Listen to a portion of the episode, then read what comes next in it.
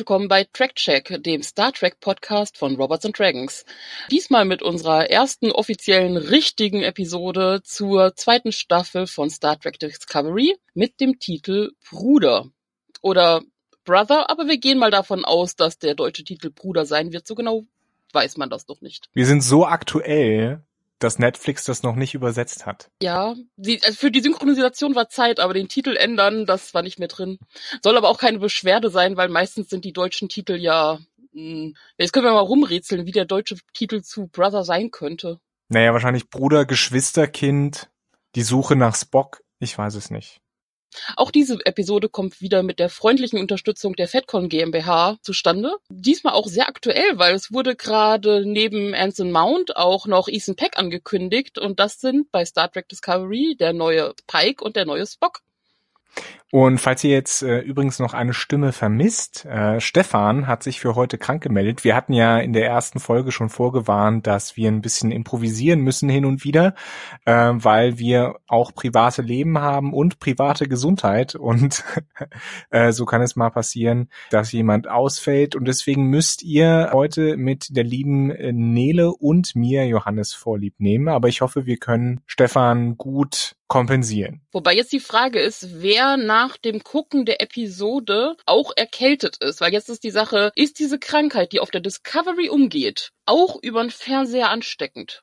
Ich finde ja, das ist so ein Thema, das viel zu wenig thematisiert wird. Ne? Prinzipiell, wenn man sich überlegt, allein als die Konquistadoren äh, aus Europa nach Südamerika geschifft sind und da plötzlich dann Krankheiten wüteten ähm, und die indigene Bevölkerung dezimiert haben, sowas ähnliches muss eigentlich passieren, wenn wir Menschen auf einen fremden, aber mit einer eigenen Flora und Fauna existierenden Planeten runtergehen. Wir werden alle sterben, weil da so viele oder zumindest werden wir alle extreme allergische Reaktionen haben, weil da so viele Sachen sind, mit denen unser Körper nicht klarkommt, wird nie thematisiert oder selten thematisiert in solchen Folgen. War das bei War of the Worlds nicht am Ende der Grund, warum die Aliens besiegt werden konnten? Ja, genau. Aber War of the Worlds war ja auch eine Allegorie auf die Unterwerfung eben von indigenen Völkern auf der Welt. Ja, das ist ja meistens, also ganz oft bei, bei Science-Fiction-Sachen, dass das halt wirklich klarer Bezug ist auf Geschichte der Menschheit. Apropos Geschichte der Menschheit, Nele. Ja, Ach ja, ja, doch. Wir haben ja dieses wunderschöne Intro bei dieser Folge, einem wunderschönen schwarz-weißen Retro-Intro mit einem Voice-Over von Burnham, in dem sie das klassische, ja, man, also eigentlich klassisch wie auf, aus vielen Star Trek-Folgen, äh, natürlich die Weite der Galaxie und Bezug nehmend auf die Menschheitsgeschichte und der, der Drang, was ist da draußen. Was ich hier besonders schön fand, ist, dass mal nicht irgendwie ein 0815 westlicher Schöpfer Schöpfungsmythos genommen wird oder auch einfach nur irgendein Zitat von irgendeinem äh, bekannten westlichen Philosophen, sondern diesmal eine Ursprungsgeschichte aus dem afrikanischen Raum genommen wird. Beim Intro nennen sie auch nur den Stamm, den wir jetzt nicht aussprechen werden. Weil wir es nur falsch machen können. Die, die Geschichte gibt es tatsächlich. Sie stammt von den Sun People, die im, in der ganzen Kolonialismus-Geschichte auch äh, lange Zeit als die Buschmänner betitelt wurden. Unter dem Begriff findet man auch nach wie vor noch ganz viele äh, wissenschaftliche Arbeiten dazu. Gibt natürlich wie bei allen Mythen und Legenden ganz viele Abwandlungen davon, ähm, aber im Groben wollten wir eigentlich nur darauf eingehen, ja, es gibt sie. Aber genug der Völkerkunde. Beginnen wir doch einfach mal mit der Besprechung der Folge, oder Johannes? Ja, gerne. Und die setzt ja ein, da wo die letzte Folge der ersten Staffel eigentlich aufgehört hat, nämlich mit dem Erscheinen der Enterprise unter Captain Pike mit Spock an Bord. Und jetzt erfahren wir auch, warum die Enterprise da so komisch im Weltraum hängt. Also zumindest ansatzweise. Ich habe immer noch nicht ganz verstanden, was sie da macht, um ehrlich zu sein. Hast du das verstanden? Irgendwie irgendwie sind sie kaputt. Lass uns doch einfach zusammenfassen, sie sind kaputt. Das kann auch die Folge nicht so richtig klar machen. Es ist irgendwas passiert, die Enterprise ist außer Gefecht und äh, Spock ist weg. Das stellt sich erst ganz am Ende raus. Und äh, ja, wahrscheinlich wird sich ein Großteil der Staffel darum drehen, dass äh, Burnham auf der Suche nach Spock ist und sie eben das Geheimnis so erkunden dieser Signale, die die Enterprise und auch die Discovery empfangen haben also mein Pike taucht auf mit noch äh, zwei anderen Besatzungsmitglieder der Enterprise in sehr farbenfroher Uniform. Ja, es ist so ein bisschen, bisschen mehr Farbe auf der sehr dunkelblau gehaltenen Discovery. Was ich nicht so hundertprozentig verstanden habe, ist, also natürlich Pike kommt hin und sagt, hier unter Föderationsregel XYZ bin ich jetzt hier Captain und den Auftrag habe ich bekommen und ich bin ja so nett und stelle mich hier persönlich vor, weil Saru ist ein bisschen überrascht und ich meine, er ist jetzt gerade erst Captain und kriegt das direkt wieder weggezogen.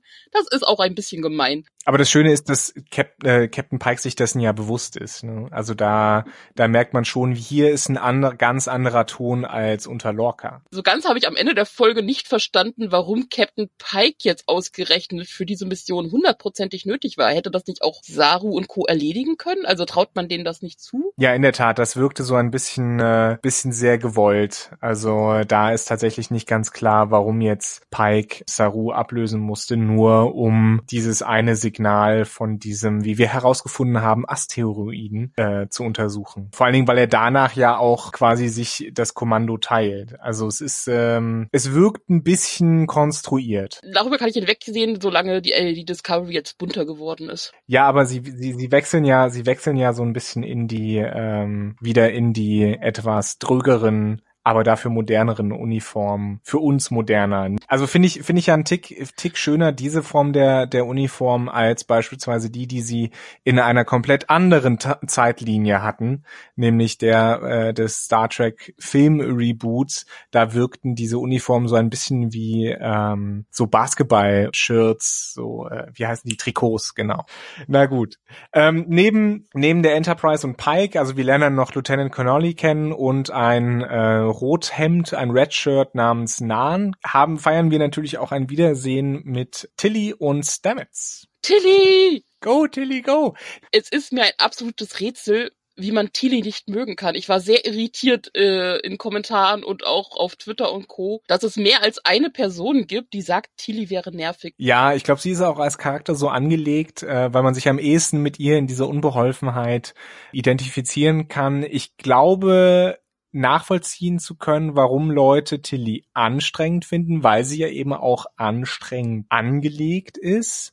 Ähm, gleichzeitig wird halt dann aufgemacht, Stamets äh, wird die Discovery verlassen, wird äh, Professor beziehungsweise Lehrer an der Vulkanischen Akademie der Wissenschaften. Aber ich bin mir nicht so sicher, ob er das auch durchzieht, um ehrlich zu sein. Ich möchte einfach Anthony Rapp weiter behalten und auch Stamets als äh, Charakter finde ich auch auf der auf der Discovery eigentlich sehr wichtig.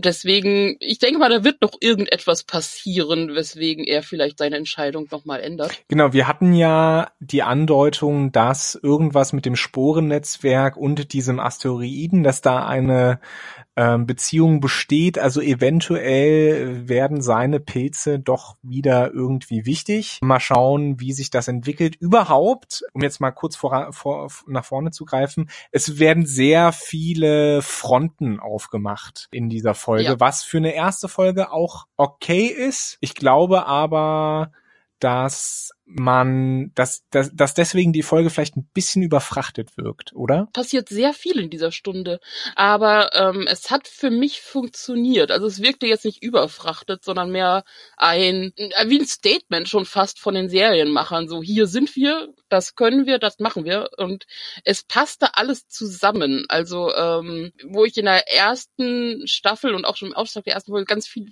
deutlich mehr Fragen hatte ähm, finde ich, webt sich das hier ganz gut zusammen. Es kommt natürlich ein bisschen drauf an, wie es jetzt tatsächlich weitergeht, ob sie ihren eigenen Startpunkt aufnehmen und den verfolgen oder sich wieder in hunderttausend Sachen verlieren. Aber das sehen wir ja dann im, Verkla im Verlauf der Staffel.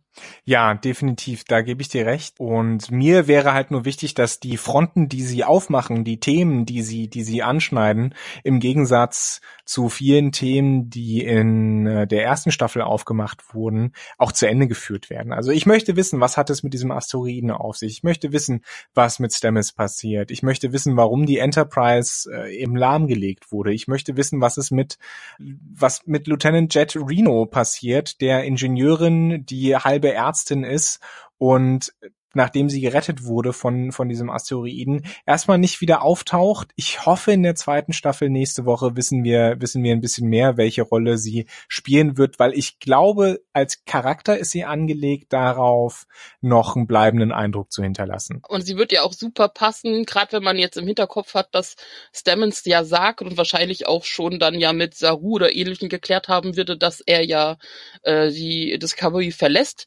wird Reno ja durchaus Sinn machen, irgendwie so ein bisschen als Ingenieurin und auch Wissenschaftlerin so ein bisschen auch seinen Platz mit einzunehmen. Vor allen Dingen freue ich mich auf die Paarung Tilly Reno. Das könnte sehr interessant werden. Tilly Reno, aber ich will auch Stamets dabei behalten. Also ich möchte das Trio haben. Was ja dann auch äh, gerade zwischen Stamets und Reno in zukünftigen Folgen und Staffeln ja auch ein sehr schönes Miteinander und Gegeneinander sein kann. Also dass sie sich durchaus so ein bisschen reiben und ähm, ich glaube, das könnte ein sehr schönes Zweier- und Dreiergespann sein. Ja, umso, umso mehr finde ich es halt schade, dass man Reno nach der, nach dem Transport von dem Asteroiden erstmal nicht wieder sieht. Da wäre mir zumindest ein kleiner Abschluss oder eine kleine Andeutung, wohin es mit ihr geht, echt lieb gewesen was ich total toll fand, dass man die Begeisterung merkt für Technik und Wissenschaft und wirklich die Leidenschaft, die hinter den Charakteren, also auch diese Neugier und auch, auch wirklich Spaß dran haben. Ähm, das kam ja sowohl bei Stamets als auch Tilly enorm vor. Bei Reno lassen wir den Spaß jetzt mal ein bisschen zur Seite. Den hat man zwar gemerkt, aber natürlich ist in ihrem Fall im Krieg abgeschossen, sind auf dem Asteroiden abgestürzt, aber sie ist freiwillig zurückgeblieben, um sich um die Kranken zu kümmern. Ich habe das so verstanden, dass ein Großteil der Besatzung gerettet wurde, oder? Ja, die die Groß, ein Großteil der wahrscheinlich überlebende Großteil der Besatzung wurde gerettet. Die ähm, Kriegsverwundeten, sagt sie in der Folge, wurden auch in Rettungsshuttles gepackt, aber die Schwerverwundeten, also die Leute, die noch mit ihr da auf dem Asteroiden geblieben sind, um die hat sie sich halt gekümmert. Genau, sie ist eigentlich keine Ärztin, aber Ingenieurin und Wissenschaftlerin und kann lesen. Und sie sagt, der Mensch ist auch nur eine Maschine und hat anhand dessen halt so gut es ihr möglich ist, da ihre, es sind glaube ich noch nicht mal wirklich Crewmitglieder ursprünglich, sondern das Schiff war ja anscheinend auch irgendwie so eine Art Lazarettschiff oder, mhm. oder Medizinschiff oder so. Also auch wenn es katastrophal ist, aber sie hat einen sehr ähm, schönen schwarzen Humor. Also auch als ihr dann nochmal gesagt wird, äh, dass sie auf dem Asteroid ist, der äh, Richtung Zerstörung gleitet. So, ja, wunderbar. Dann halt jetzt das. Jet Reno hat, hat auch auf mich einen überraschend witzigen Eindruck gemacht, wie überhaupt die ganze Folge ein, eine, eine bestimmte, einen bestimmten Witz, eine Leichtigkeit hatte, die man so auch direkt im Vergleich jetzt zur, zur ersten Staffel überhaupt nicht gesehen hat. Das macht für mich die Stimmung an Bord äh, ein bisschen unterhaltsamer tatsächlich für mich als Zuschauer. Es ist nicht die ganze Zeit so ernst und drückend und bringt einen für mich schönen Ton rein. Vor allen Dingen, wenn es nicht, wenn es natürlich wirkt. Es gibt ein, zwei Szenen, vor allen Dingen die mit Tilly und Stamets, wo sie den Asteroiden einfangen und Tilly dann ein bisschen stolz ist und die Leute anfeuert äh, sagt, das ist äh, Mathematik, Leute.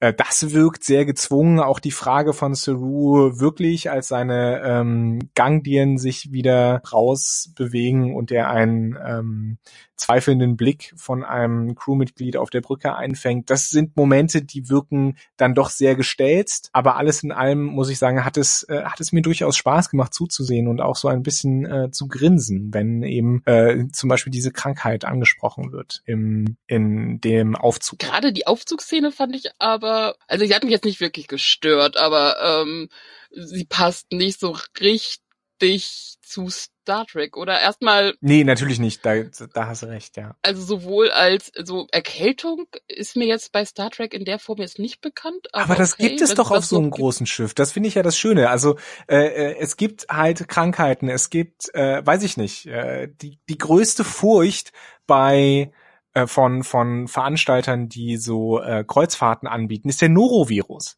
Ja, und auf so einem, auf so einem Schiff wie der Discovery, wo, weiß ich nicht, 100, 200, 300, 400 Leute drauf sind, äh, da sind Viruskrankheiten extrem gefährlich, auch in der Zukunft. Ja, ich finde, das finde ich prinzipiell auch eine nette Idee. Es war halt nur die Sache, weil mir das man mag mich berichtigen, aber in der Form aus Star Trek nicht bekannt wäre. Weil, also was ich im Kopf habe, ist eigentlich, dass man so ziemlich viele Krankheiten gar, gar kein wirklich großes Thema mehr sind. Man geht, wenn man irgendwas hat, geht man schnell zum Doktor und der zoomt einmal ab und dann. Ja, yay. genau wie äh, Burnhams Oberschenkelfraktur ja auch innerhalb von zwei Stunden geheilt ist, aber. Äh, ja, eben natürlich. Aber aber es ist, es macht das Ganze für mich menschlich nachvollziehbarer. Also jetzt, wo du auch gerade die Sache mit Burnhams Oberschenkel, äh, das sind halt auch so viele Kleinigkeiten, die ich da sehr nett fand, weil wenn sie auf die Frage halt von von Tilly so von wegen, ach, das hast du ja also gemacht, anstatt äh, dich auszuruhen und und Burnham nur sagt, ja, ich bin ein furchtbarer Patient und das sind nur ein paar Sekunden, wo dann im Hintergrund dann die äh, eine der Ärztinnen durchwischt und sagt, ja, I second that, also ja, du bist wirklich eine schlechte Patientin. Das sind so Kleinigkeiten, die es sehr, äh, die machen es so schnell äh, greifbarer menschlicher, schöner, auch einfach, ich sage jetzt mal dreidimensionaler, auch wenn das der falsche Begriff dafür ist. Aber das wirkt dann nicht so, als hätte man dann vorher vorne nur so zwei Hauptcharaktere und hinten stehen dann nur irgendwelche Leute mal im Hintergrund rum, sondern dass sie auch wirklich irgendeine Art Beziehung zueinander haben und auch Charakter und auch miteinander ist. Und das hat man sowohl in der Szene mit dem Alien im Aufzug als auch mit der Ärztin. Also man hat mehr Interaktion untereinander, was ja auch auf der Brücke der Fall ist. Also wenn Pike kommt und sagt, hier, ich bin nicht Lorca und auch sich jeden vorstellen lässt, Gast auf der Brücke ohne Rangtitel, sondern mit vollem Namen. Ja, endlich hören wir auch mal die Namen. Also mag sein, dass sie schon mal irgendwo irgendwo erwähnt wurden kurz, aber ähm, obwohl man die Brückenbesatzung immer irgendwie gesehen hat in der ersten Staffel, ging sich ja immer wirklich nur um Burnham, Tyler, Saru und Locke. Ja, und jetzt jetzt freue ich mich darauf, mehr über Ovo Second, Bry, Bryce äh, und auch den Androiden zu erfahren, der einfach da ist und man weiß irgendwie nicht so genau, was, was macht ihr da jetzt? Warum ist er da? Was hat es damit auf sich? Was macht ihr nach Feierabend? Ja, Habt ihr ein Leben? Wo sind eure Geschichten? Also ähm, das ist ja auch das, was was was viel von Star Trek ausgemacht hat und gerade über also gerade von äh, TNG und Co, dass ähm, du ein ganzes, eine ganze Crew, eine große Crew an Charakteren und Geschichten hat, dass die auch jeder mal so irgendwie so ein bisschen eine Einzelepisode und auch mehrere Einzelepisoden bekommen haben. Ähm, und das fände ich hier halt auch schön, dass so ein bisschen der Spotlight irgendwie mal so langsam weggeht von nur Burnham und zwei, drei anderen Hauptcharakteren hin zu, jo, wir sind hier ein Team und sind gemeinsam. Das heißt aber auch, dass jeder seinen Moment und seine Geschichte bekommt. Ja, wobei, ne, dann können wir wieder rummeckern, wenn, wenn der Plot so ein bisschen aus den Augen verloren wird. Äh, also da muss man eben die Balance finden und es ist auch unsere Aufgabe, ähm, als Zuschauer, glaube ich, das nicht so schlimm zu sehen, wenn solche Sachen eben nur im B- oder C-Plot einer Geschichte vorkommen, äh, weil wir wollen ja durchaus schon wissen, äh, was geht jetzt mit Spock, was geht mit den Signalen, ähm, was hat es mit den Asteroiden auf sich. Also das ist ja eigentlich die Hauptfragen, die die Folge stellt und die sollen ja auch weiter verfolgt werden. Äh, wir haben ja eben kritisiert, es wurden ein paar Sachen aus den Augen verloren in Staffel 1 und jetzt Staffel 2 sollte nicht, sollte eben sich trotzdem auf seinen Hauptplot konzentrieren. Wobei jetzt nie wieder die Short-Tracks reinkommen, weil äh, die ja hier wirklich einen schönen Bezug nochmal bekommen haben, äh, was zumindest hm. Saru hm. angeht, wo mit zwei, drei Sätzen oder glaube ich nur einem Hinweis auf seine Schwester Bezug genommen wurde auf den Short Track Bright Star, also zu seiner Vorgeschichte. Und zwar so, dass Leute, die die nicht gesehen haben, jetzt nicht irgendwie groß davon irritiert sind und Leute, die es gesehen haben, direkt natürlich äh, den Zusammenhang sehen können. Äh, warum, was es für eine Barriere ist, die da zwischen ihm und seiner Schwester steht, warum die sich nicht wiedersehen können. Und das könnte man ja ähnlich auch mit anderen Charakteren machen in Zukunft. Also sie wollen ja eh mehr Short Tracks machen, dann gerne solche Sachen. Ja, warum nicht? Da freuen sich auch die Schauspieler, wenn sie ein bisschen mehr Screentime haben. Keine Screentime bekommen dagegen hat äh, Spock. Der äh, existierte immer nur in entweder Rückblenden oder es wurde über ihn gesprochen.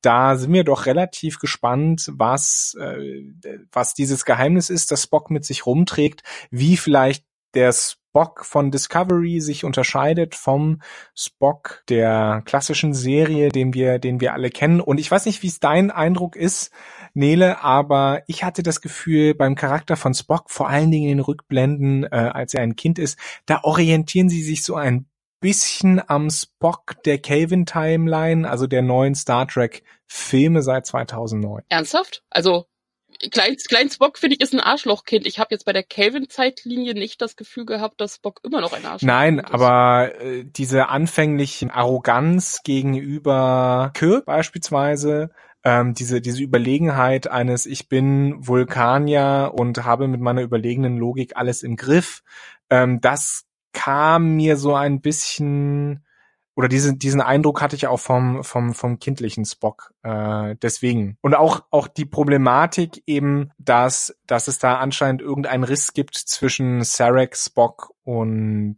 Burnham. Ja, das auf jeden Fall. Weil ich meine, es ist natürlich äh, für eine Folge gut aufgebaut, dass man nicht direkt erfährt, worum es geht. Zwischenmenschlich finde ich es ein bisschen eigenartig, dass sie irgendwie so ein bisschen um den heißen Brei herumreden. Äh, also gerade Zarek und Burnham, aber auch wenn Burnham mit anderen redet, dass sie nicht einfach sagt, ja, das ist vorgefallen und deswegen äh, ist das jetzt hier alles ein bisschen eigenartig. Aber es wäre natürlich äh, für eine äh, Serie, die man verfolgt, ein bisschen blöd, wenn man einfach direkt alles auf den Tisch bringt am Anfang. Äh, entsprechend bin ich natürlich sehr gespannt, was da zur Hölle vorgefallen ist, dass äh, Spock jahrelang fast jahrzehntelang ja dann keinen Kontakt mit seiner Familie hat. Ja, und auch von Burnham gibt es eben nur Andeutungen, dass, dass Spock ja durchaus zur Empathie fähig ist. Es bleibt spannend, wo, wo da der Riss kam zwischen, zwischen Burnham und Spock. Auch in, mich interessiert das, auch mich interessiert, was es mit diesen Visionen auf sich hat, die sowohl ja Spock geha gehabt zu haben schien, als auch äh, Burnham in dieser Sekunde, äh, bevor sie von Pike gerettet wurde. Also da wird wahrscheinlich noch mit ein paar, nehme ich an, fantastischeren Elementen gespielt werden. Und da bin ich interessiert, wie sie, wie sie das auffangen und weitermachen. Ich meine, Vulkan war ja schon immer so ein bisschen sehr esoterisch geprägt in manchen Dingen. Ne? Man nehmt nur den vulkanischen Mindmate und so weiter und das in der klassischen, in den klassischen Filmen Spock ja auch wiederbelebt wurde. Mit dem Ätherischen generell. Äh, sie haben nicht nur die spitzen Ohren mit den Elben gemeinsam. Ich hatte durch die Roben, die sie hatten und den Lichteinfall, die verzierten Holztüren und so, das hatte für mich alles so einen Anschein von Herr der Ringe, Bruchtal, weit in der Zukunft. Aber es ist doch auch so naheliegend, oder? Es ist, dieser Vergleich ist so naheliegend. Also im Prinzip ist die Sache, Vulkanier sind Future, Future-Elben, Punkt. Punkt. Kann man aber auch schon in der klassischen Serie sehen. Also dieses, dieses leicht ätherisch, äh, äh, ätherisch, esoterische, die, ich sag mal, magischen Kräfte, auch wenn es natürlich nicht magisch ist, aber wie den Mindmeld, wie den, den Koma-Griff und so weiter. Also. Man möchte eigentlich die ganze Zeit Räucherstäbchen aufstellen und eine Klangschale bedienen und äh, sich sehr weise fühlen. Ja, der quasi der analoge Gegenentwurf zur überbordenden Science-Fiction-Technik ähm, der Discovery. Womit wir auch so bei einem ganz schwierigen Thema wären, oder? Ich weiß immer noch nicht, wie der Fachbegriff ist, aber ich war sehr froh zu sehen, dass einige Leute meinen, Iron Man Swoosh Dingsbums aufgenommen haben als Bezeichnung für dieses tolle Gerät, was Spock da hat. Das ist dramatische Technik, Nele. Das ist Technik, die nur dazu da ist, mit dramatischen Gesten bedient zu werden, weil sie in der Realität so nie funktionieren würde. Ich möchte damit rumspielen. Ich möchte sofort mit meinen Händen auch Licht machen. Es scheint den Vulkaniern und Tony Stark vorbehalten zu sein. Nee, ich habe immer so ein Problem mit solchen, mit so Touchscreens, die eben genau immer das präsentieren, was man braucht, äh, weil meine Erfahrung in der Realität ist eine grundsätzlich andere. Ja, aber wir leben halt auch jetzt noch in der Vergangenheit aus Star Trek Sicht gesehen. Gut, dann können in der Zukunft Computer alle unsere Gedanken lesen, was ich nicht unbedingt eine utopische Idee finde. Nur gut. Was vielfach angesprochen wurde, eben auch mit diesem Iron Man Swoosh-Dings, wir haben diese Shuttle-Kapseln, wir haben äh, die neuen Uniformen, das neue Design der Discovery, das kam ja schon so ein bisschen in Staffel 1 raus. Äh, man merkt halt einfach diesen Bruch in der Technik hin zur Originalserie, an der sich Star Trek Discovery nun mal orientiert, auch weil die Timeline eben davor ansetzt, weil Charaktere daraus auftreten. Dieses Problem nennt man Z-Rust, also Z-E-E-R-U-S-T. Äh, wer will, kann das auf TV-Tropes mal nachschlagen. Kurzfassung ist, es ist einfach dieses Gefühl, dass die Technik, die mal futuristisch war, heute total veraltet ist. Ne, wenn man sich das eben anguckt, die Originalserie hat noch Röhrenbildschirme, Heute würde das alles über Hologramme oder Flachbildschirme laufen. Die Computer werden alle mit Knöpfen bedient. Spock schaut da in so ein Mikroskop, das einfach nur blaues Licht ausmacht. Man weiß bis heute nicht, was er da drin sieht. Ne? Also die, das sind Elemente, ähm, die ja, äh, natürlich so ein bisschen ein, einen Bruch erzeugen. Das ist ganz normal. Ich finde das an und für sich nicht schlimm. Umso unverständlicher finde ich aber, warum man eben genau diesen Zeitpunkt gewählt hat, um die Discovery-Geschichte zu erzählen. Also da kommt man wieder auf das Grundsatzproblem dessen, dass man sich halt dafür entschieden hat, es relativ kurz vor der Klassikserie zeitlich spielen zu lassen. Also es ist relativ klar, dass man nicht technisch es so darstellen kann, dass es zur, zur Enterprise passt und immer noch als jetzige wirklich abholende Science-Fiction-Serie zu gelten. Das hat bei Battlestar Galactica ganz gut geklappt, die eine sehr moderne Science-Fiction-Serie war, die aber äh, ja mit sehr rustikalen Sachen gearbeitet hat. Also mit dem Telefon, mit dem generell, also dieses ganze, die ganze Galactica äh, ist ja äh, sehr vergleichbar mit einem Kriegsschiff, also auch also unseren jetzigen Kriegsschiffen äh, von der Ausstattung her. Äh, aber das hat absolut funktioniert dann auch, wie sie es umgesetzt haben. Äh, das Schöne das bei Galactica war ja, war ja, dass sie gesagt haben von vornherein, dass die, die sollte eigentlich stillgelegt werden, weil sie eben veraltet ist. Ja, genau. Ich meine, aber generell, dass es Raumschiffe, also dass es überhaupt Raumschiffe gibt, die so aussehen, ist ja schon. Äh, sie sind sehr analog, also sie haben auch sehr, also auch sie arbeiten noch wirklich mit Papier und und Dingen. Und das sind aber alles Sachen auch, weil Battlestar Galactica keine Utopie ist. Und das ging sich bei Battlestar Galactica ja nie darum zu zeigen, äh, wie wie fortschrittlich irgendeine Zukunft ist. Mal abgesehen davon, dass es ja nicht unbedingt die irdische Zukunft ist. Da sind einfach sehr unterschiedliche Serien und ich, ich also ich kann die Kritik verstehen, dass äh, das kann Discovery mit sehr viel Technik arbeitet, die sie noch nicht mal bei TNG und Co. haben. Also, dass es einfach schon weit, weit über dem ist, äh, was, was alles Folgende hat. Allerdings ähm, ist es einfach so der Bruch, der da ist, weil ich weiß nicht, wie man das wirklich umsetzen könnte, so dass es auch für den jetzigen Zuschauer, der selber mit seinem Smartphone vor seinem Smart TV sitzt, also wir sind einfach mittlerweile ja so weit selber mit unserer alltäglichen Technik über dem, was bei Star Trek Classics Serie äh, es gegeben hat. Wie will man jetzt bei Discovery anknüpfen? Aber das ist dann immer der Punkt, wo man, glaube ich, einfach für sich beschließen muss, kann ich mit diesem Bruch leben? Habe ich trotzdem Spaß an Discovery? Oder wird mich das immer weiter aufregen? Ich glaube, das hat man so jetzt als Zuschauer, muss man da so eine Grundsatzentscheidung für sich treffen.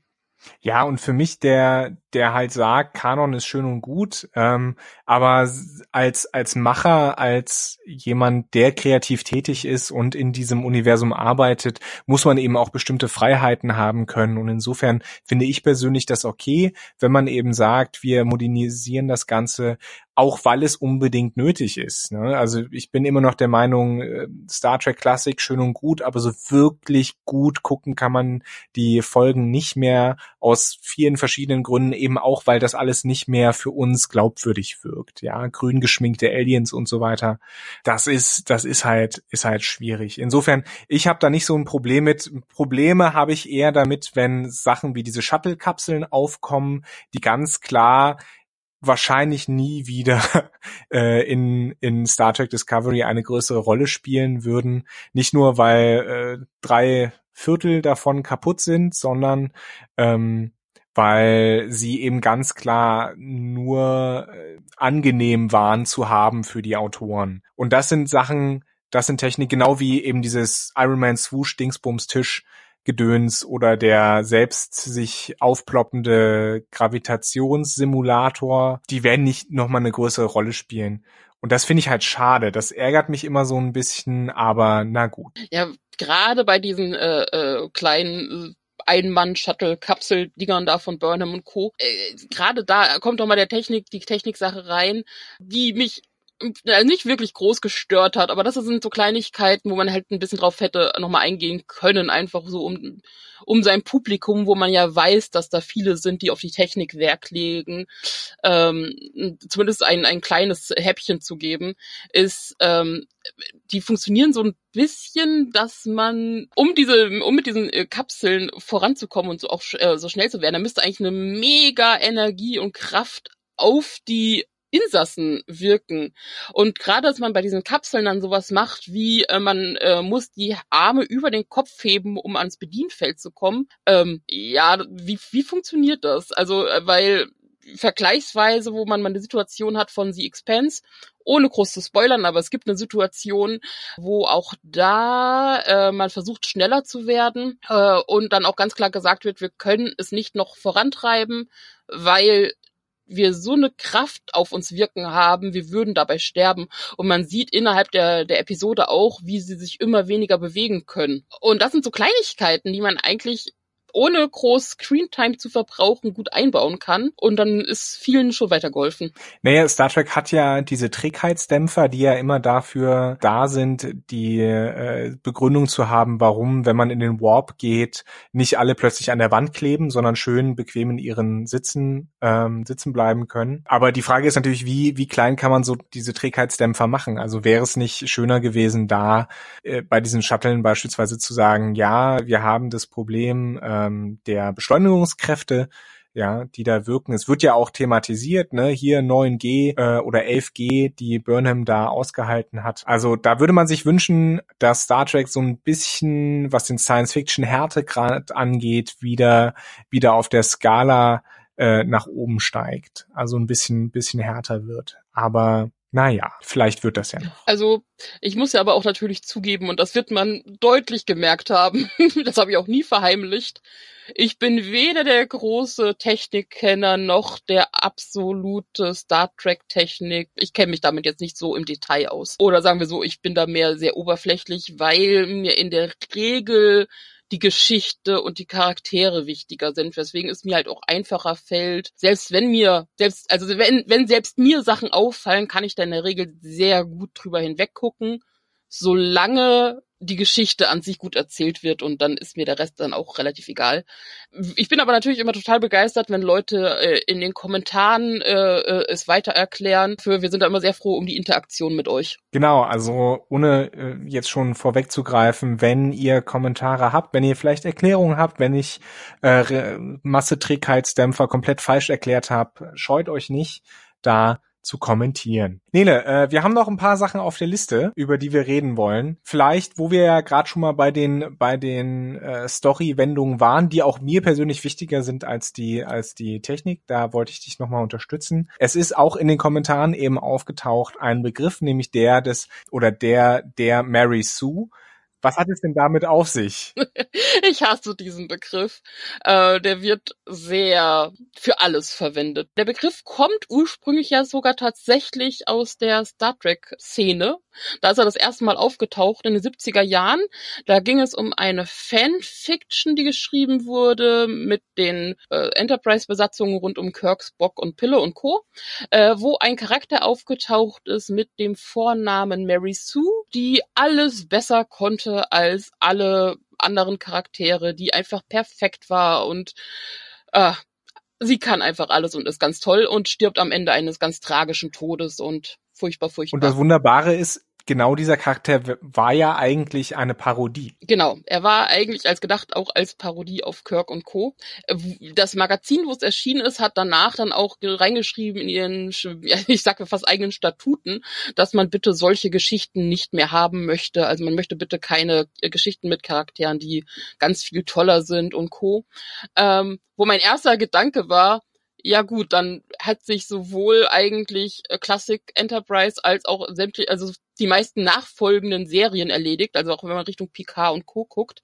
Natürlich da immer die große Diskussion, was macht eine Mary Sue aus? Auch heutzutage noch ähm, und wie sie entwickelt hat, wird immer noch gerne darauf eingegangen, natürlich, dass es ein Charakter ist, der einfach mal alles kann und dem alles gelingt und der wunderschön ist und wenn er Fehler macht oder irgendwie so ein bisschen tragische Hintergrundgeschichte hat, das nur minimal ist und im Prinzip einfach alles sehr rund und sehr und auch, dass immer wieder vorgeworfen wird, dass oder gedacht wird, dass es halt eine Geschichte ist, wo der Autor selber sich selbst projiziert als ein äh, einfach umfassend toller Charakter, der alles kann und wunderschön aussieht und also Mary Sue sind mehr oder weniger so Machtfantasien einfach der Schreibenden. Ich möchte mich in diese genau. Rolle reindenken und der tolle Held sein. Und jetzt wird gerade bei Star Trek Discovery von vornherein, also seit Anfang immer gesagt, was immer wieder aufkommt, ist, dass Michael Burnham ja eine ganz furchtbare Mary Sue sei und man sich deswegen äh, ja überhaupt nicht mit dem Charakter identifizieren könnte und der ganz furchtbar sei. Das kann ich nicht so ganz nachvollziehen, oder Johannes? Nee, ich, ich auch nicht wirklich, weil Burnham ja direkt in der ersten Folge auch ein paar eklatante Fehler einfach begeht. Also so wirklich die allmächtige Heldin ist sie nicht, auch wenn, das muss man natürlich sagen, sie sehr, sehr kompetent ist. Also sie beherrscht nicht nur Wissenschaft, sondern kann auch Klingonen auf die Fresse geben. Das ist cool, das ist schön. Ähm, es kann das kann ich nachvollziehen, für manche Leute ein bisschen zu viel wirken. Aber das Schöne äh, und im Gegensatz auch zur, zur Mary Sue, ist, es wird ja zumindest irgendwie erklärt. Ne? Sie hat klingonische Selbstverteidigungskünste oder Kampfkünste gelernt. Äh, sie ist nun mal wie viele Leute in der Sternenflotte äh, grundlegend ausgebildet äh, in äh, den Wissenschaften und ist ja selbst auch, ich glaube, Xenobiologin vom, Die ist alles Rang Mögliche. her. Ne? Aber das wurde ja schon immer etwas, also eigentlich sind ja alle Sternenflottenoffiziere bis auf äh, Captain Pike, der einmal durchgerasselt ist, in Astrophysik, in Biologie, in Chemie Top-Asse weil man das ja braucht für die Erforschung des Universums. Wenn man das da insofern nur auf Burnham bezieht, dann, äh, wie du ja schon angedeutet hast, Nele, muss man den Mary Sue Begriff schon sehr weit und auf sehr viele andere Personen im Star Trek Universum anpassen. Also insofern ähm, kann ich den Vorwurf nicht ganz nachvollziehen. Und dann muss man natürlich auch in dem Zusammenhang die Frage stellen, naja, wie sieht denn ein nicht-Mary Sue-Charakter aus? Ist Picard ein nicht-Mary Sue-Charakter? Ist Wesley Crusher ein nicht-Mary Sue-Charakter? Ist Janeway ein nicht-Mary Sue-Charakter? Und warum nicht? Also da wird mit dem Begriff, glaube ich, schon sehr, sehr locker umgegangen und auch unberechtigt in dem Zusammenhang. Also gerade wenn man sich äh, Kirk und Picard anguckt, dann finde ich die ja noch viel Mary Suiger als Burnham. Also bei bei Picard und Kirk und sowas, da habe hab ich vom Gefühl her viel mehr, dass äh, dass die auch so geschrieben wurden, dass sie einen Vorbildcharakter haben und auch wird ja auch ganz gesagt so what would Picard do also dass man dass man sie halt wirklich auch als äh, Vorbilder sich nehmen kann und sollte und zumindest habe ich das Gefühl, dass sie auch so dargestellt wurden und von vielen auch so aufgenommen werden. Das habe ich bei Burnham jetzt nicht. Ich habe jetzt bei Burnham nicht von Anfang an das Gefühl, dass die so geschrieben ist, dass sie so ein Vorbild sein soll oder dass sie der äh, total tolle Charakter ist, der alles kann und alles macht und alles weiß. Die hat ja eigentlich super viele Probleme und ist auch nicht bei jedem gut angesehen. Eben deswegen disqualifiziert sie sich ja mehr oder weniger für für diesen direkten Vorwurf, äh, eine Mary Sue zu sein. Also ich glaube äh, dass Burnham als Charakter genug Schwächen hat, in, vor allen Dingen im Zwischenmenschlichen. Das kam ja in der ersten Staffel relativ gut raus, die sie eben für diesen Begriff nicht ganz so treffend machen. Wie gesagt, ich kann in Teilen nachvollziehen, warum Leute das sagen, weil sie schon fast schon überkompetent wirkt, aber es gibt wesentlich bessere Beispiele dafür was das Ganze überkompetent und dass sie sehr viel kann und dass es sie dann auch überall eingesetzt wird. Also das ist wieder der Punkt, wo ich sage, ich würde mir schon wünschen, dass sie vielleicht ein bisschen weniger Screentime hat und andere ein bisschen mehr Screentime. Das sind alles Sachen, die ich voll nachvollziehen kann, aber deswegen immer noch keine Mary Sue. Ja, das ist halt, es ist halt immer so ein bisschen subjektiv. Naja, gut, Kritik ist immer subjektiv. Ist auch, wenn man Kritiken schreibt und auch wenn Leute offiziell Kritiker sind und äh, seit Jahren vielleicht schon in irgendwelchen Zeitungen und Co. Äh, ihre Kino, TV und sonst was Kritiken loslassen. Es ist immer subjektiv. Natürlich hat man ein gewisses Handwerkzeug ab einem gewissen Punkt und das wird einem, glaube ich, so ziemlich jeder bestätigen, selbst wenn man versucht, es einzubeziehen und sich dessen bewusst ist. Es hat immer auch etwas mit Tageslaune, persönlichen Situationen und Vorlieben zu tun. Es kommt immer darauf an, wie man dann argumentiert und wie man damit umgeht. Ja, wir hatten das alle vielleicht im Deutschunterricht Unterricht belegen sie am Text. Ja. Ähm, und solange man eben am Medium selbst Kritik üben kann oder mit äh, im Sinne des Mediums selbst Kritik üben kann, dann ist das natürlich immer berechtigt. Und wir müssen uns vor allen Dingen, ich glaube, das ist heutzutage nochmal ganz wichtig, äh, das zu sagen, wer Kritik übt, kritisiert im besten Fall die Sache und nicht die Person. Wenn jemand sagt, ich finde, äh, weiß ich nicht, Barbie total toll, weil ich als Kind damit super gern gespielt habe, okay, das ist schön. Aber man kann sowas auch kritisieren und wir vor allen Dingen, glaube ich, von Robots and Dragons sind bei vielen Sachen, auch was Star Trek angeht, äh, sehr kritisch, weil es aus einer Position der Zuneigung heraus passiert. Wir alle kennen das ja, dass wir gegenüber Menschen oder Dingen, die wir sehr, sehr gerne haben, auch sehr, sehr kritisch sind und ähm, sich eben eine gewisse Distanz zu schaffen und zu sagen, okay, XY finde ich äh, an meinem Lieblingsding nicht so gut, aber alles in allem mag ich es doch, mag ich es doch sehr, weil es für mich eine persönliche Bedeutung hat.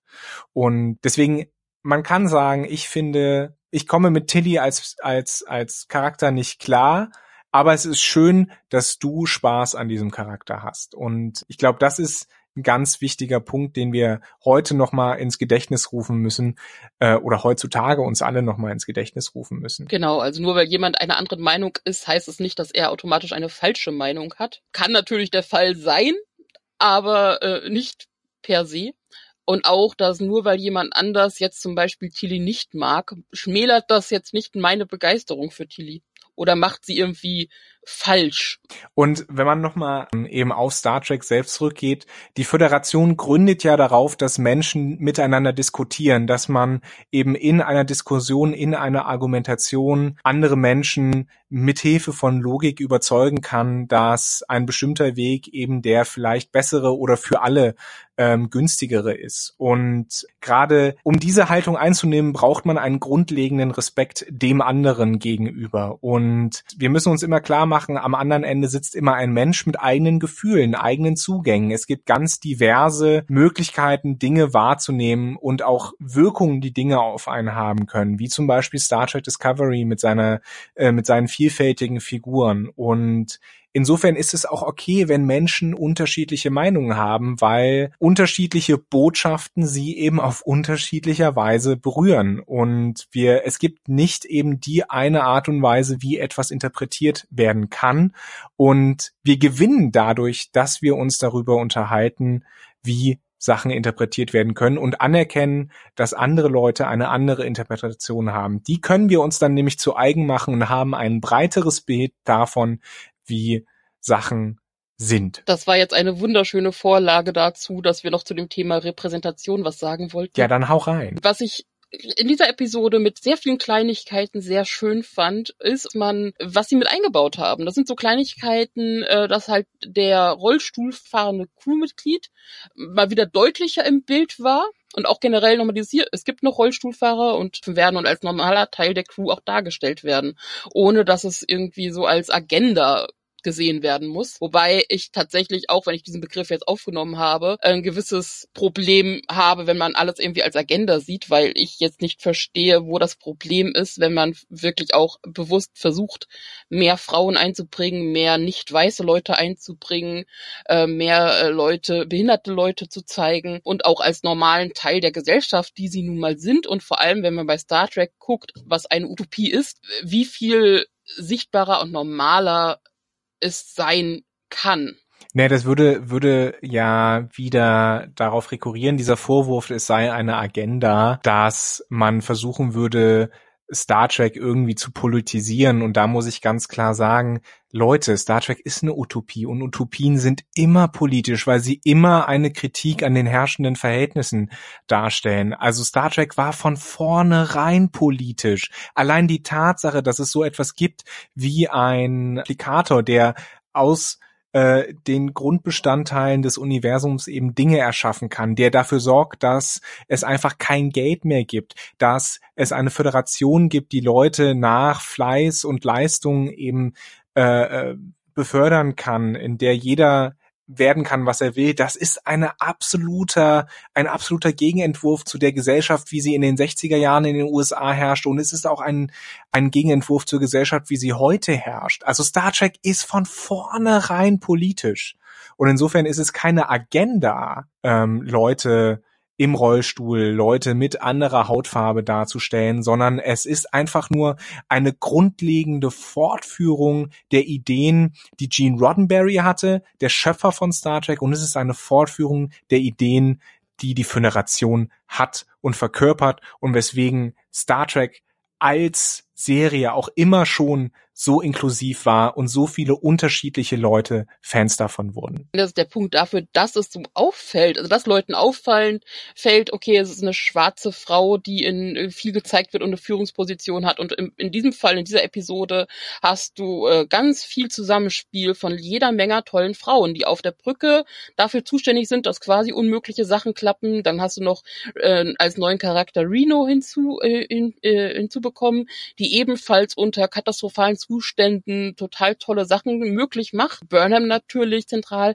Und dass du so viele Frauen äh, mit so viel Screentime in wichtigen Rollen drin hast, ohne dass es groß sonderlich erwähnt werden muss, also innerhalb der Folge, das ist immer noch nicht normal auch jetzt noch nicht, so gerne es Leute hätten und irgendwie und dann kehrst du das irgendwie auch unter den Tisch mit diesem, ah, wir wollen nicht schon wieder irgendwie so eine Agenda haben oder ganz viele Kommentare, die in die Richtung kommen, weil es ist wichtig. Und dann finde ich es schön, dass das aufgegriffen wird. Es schmälert nicht die Rolle der Männer, die weiterhin kompetent sind. Pike ist sympathisch und kompetent. Äh, Saru ist weiterhin sympathisch und kompetent. Also insofern, ja, schmälert das auch, wie gesagt, nicht die Rolle der Leute, die eben bet, dass man vielleicht noch aus Star Trek gewohnt ist. Wobei, wie gesagt, es war schon immer eine vielfältige Serie. Wir haben Uhura, wir, wir haben Chakotay, glaube ich, als indigenen äh, Offizier äh, bei Star Trek Voyager. Wir haben Janeway als weibliche Kapitänin. Also es war schon immer, immer vielfältig und äh, ja, auch wenn das Wort, das Adjektiv ein bisschen strapaziert ist, bunt. Eine bunte Mischung. Wir hatten heute eine bunte Mischung an Themen und freuen uns darauf, wenn nächste Woche äh, es weitergeht. Ja, wir sind hier im Podcast diesmal ein bisschen mehr rumgesprungen als die Folge. Die Folge war deutlich stringenter, auch wenn auch vollgepackt als wir. Aber so geht's halt manchmal. Ja, da dafür haben wir ja auch kein Skript. Dafür äh, machen wir das so ein bisschen zwar strukturiert, aber nicht geskriptet, nicht vorausgeschrieben.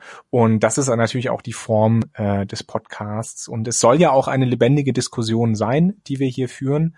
Und ich hoffe, ihr lieben Zuhörerinnen und Zuhörer hattet Spaß, nehmt vielleicht ein bisschen was aus dieser Diskussion mit. Und wenn es nur Widerspruch ist, das ist auch okay. Ähm, dann macht euch Luft in den Kommentaren, aber bleibt sachlich und nicht persönlich. Und wir hören uns einfach nächste Woche wieder. Die dann wieder hoffentlich zu dritt mit Stefan, der sich ein bisschen erholt hat. Und äh, ich bin tatsächlich gespannt auf Folge zwei. Ich auf jeden Fall.